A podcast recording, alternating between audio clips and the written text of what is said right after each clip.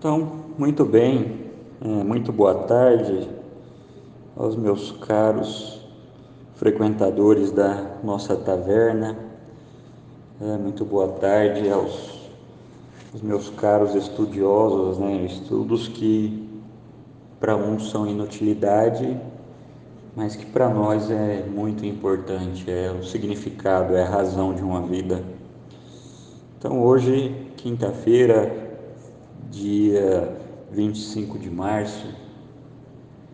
Aqui em Anápolis está um clima agradável, um céu bonito.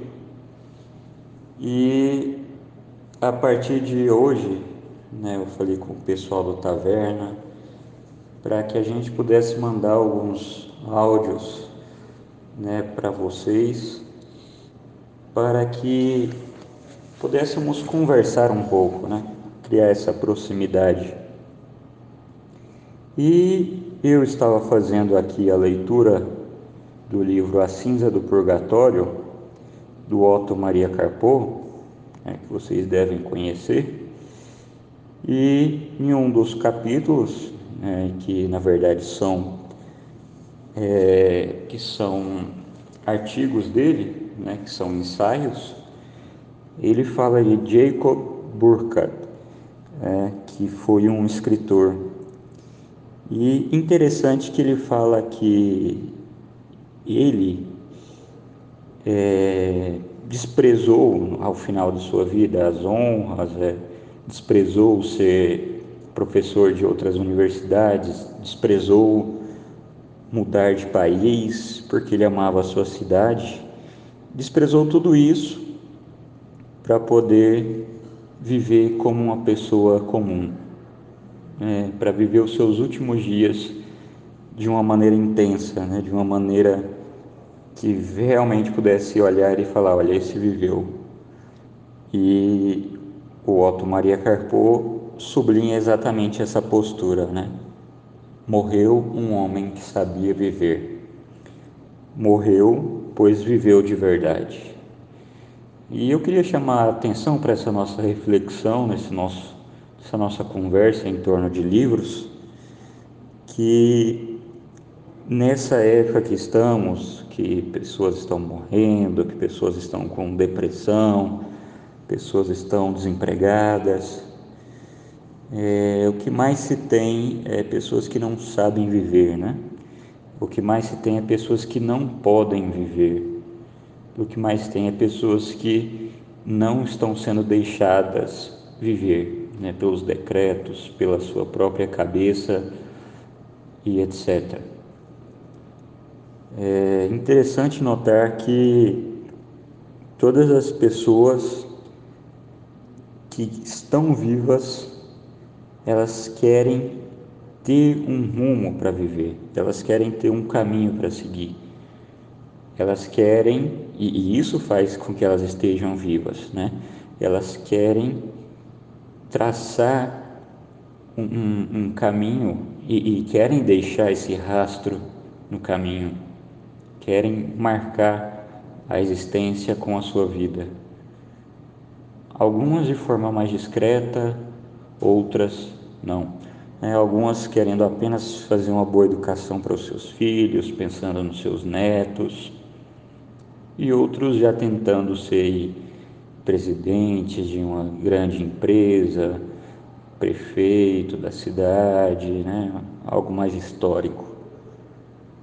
Interessante, interessante é, que aquele autor judeu Viktor Frankl fala, né, em busca de sentido, é necessário um sentido para a vida.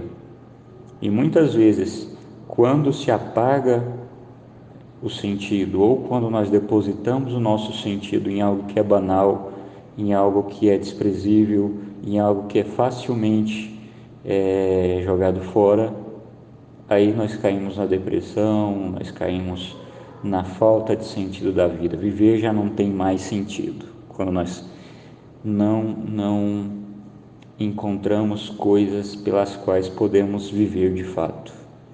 É interessante pensar isso, né? Muitas pessoas hoje estão doentes porque é, não vivem de maneira verdadeira. É interessante a observação que Otto Maria Carpo faz, que os autores que deixam os seus livros é, e já estão mortos, eles continuam mortos, eles continuam sempre mortos. E algumas vezes eles estão mortos e empoeirados, estão mortos e esquecidos, estão mortos e jogados. Mas uma e outra vez eles ressuscitam. Eles ressuscitam porque pessoas pegam os seus livros e leem.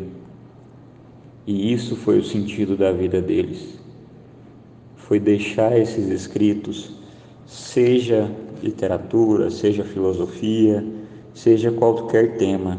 Isso fez com que eles vivessem de fato. Isso fez com que eles eternizassem a sua vida aqui na terra. E isso faz com que eles ressuscitem cada vez que o seu livro é aberto e é apreciado e o leitor pode se deliciar com ele. Cada vez que nós pegamos um livro e dizemos, puxa, que beleza, né? que livro bom, quando nós entendemos o que está se passando ali naquele livro, aquele autor está do nosso lado, ele, ele pega a nossa mão, ele nos orienta, ele nos fala ao ouvido o que ele quis dizer pelo livro. E isso é muito bonito.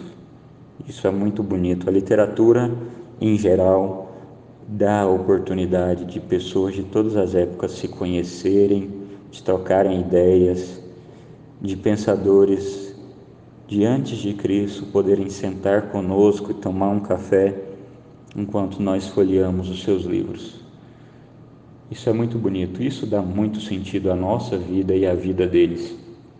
Isso evita muita depressão, isso evita muitos pensamentos que poderiam estar ocupando nossa cabeça e que são sem sentidos. Muito bem, espero que vocês todos estejam aí com um bom livro, né? estejam aí com um bom acompanhamento. É, não se deixem vencer pelo medo e pelas notícias ruins. Leiam bons livros, né? Leiam bons livros.